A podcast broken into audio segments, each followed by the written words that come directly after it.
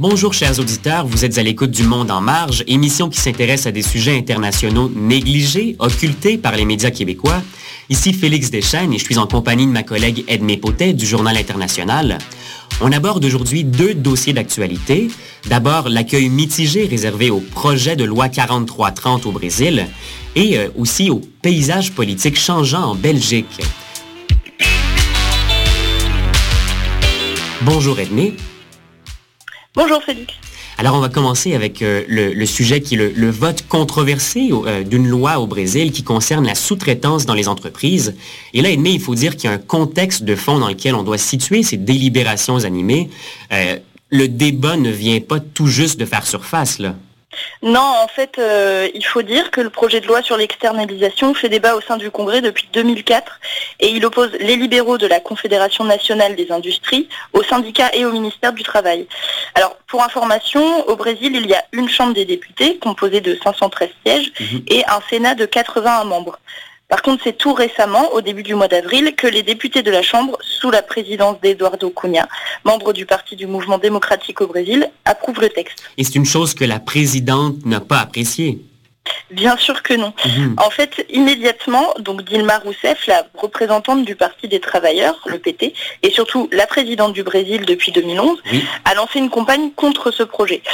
De nombreuses associations se sont mobilisées et au sein du Congrès, les économistes du PT étaient consternés. Mhm. Parce que la veille du vote, une manifestation contre cette loi avait été sévèrement réprimée à Brasilia. Et sur les bannières, on pouvait lire Mundo trabalho contra a precarização, le monde du travail contre la précarisation.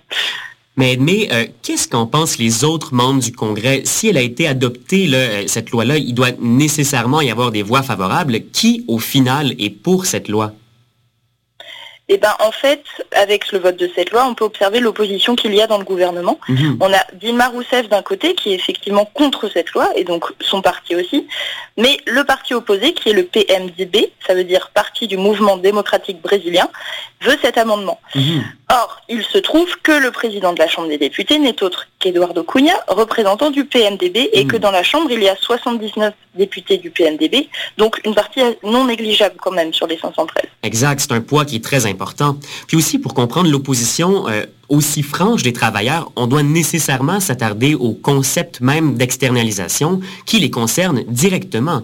Là, on ne parle pas de centrales syndicales, par exemple, qui seraient solidaires par rapport à des mesures sociales visant les plus démunis. C'est vraiment un enjeu qui les touche de plein fouet. Oui, alors effectivement, Félix, donc on parle d'externalisation quand une entreprise cherche à être plus efficace et qu'elle se décharge d'une tâche en sous-traitant pardon, à une entreprise extérieure mhm. afin de pouvoir se concentrer sur son activité essentielle.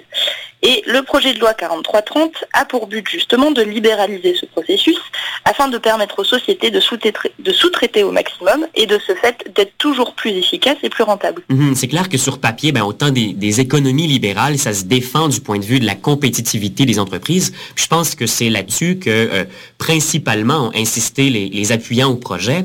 Mais en même temps, mhm. on parle d'une atteinte sérieuse au droit du travail, non?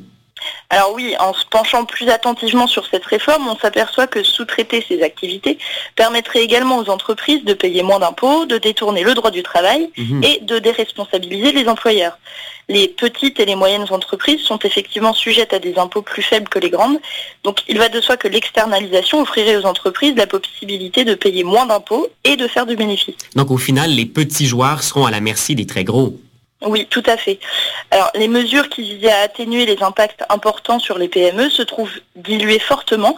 Et puis, la distance entre l'entreprise mère et l'entreprise sous-traitante complique aussi les démarches pour prouver la responsabilité de l'employeur s'il y a un problème. Ben oui, c'est assez évident que la distance complique les choses. Oui, alors, si euh, je peux me permettre de continuer, en décembre 2014, la Cour suprême du travail était confrontée à 15 082 cas précisément de non-respect des droits du travail mhm. liés au statut de sous-traitance. C'est une situation qui concerne par exemple Petrobras, l'entreprise brésilienne d'extraction de pétrole, entre 1995 et 2013, 80% des ouvriers décédés étaient sous-traitants. Hmm.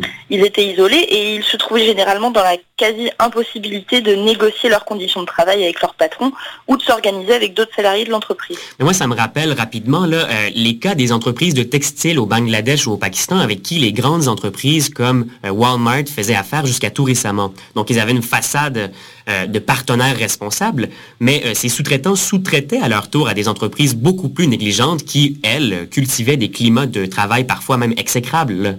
Donc la deuxième et la troisième main, ben, ça complique toujours l'examen du respect du droit du travail, ça va de soi. Oui, ça complique tout, effectivement. Et en fait, le travailleur n'a aucun interlocuteur.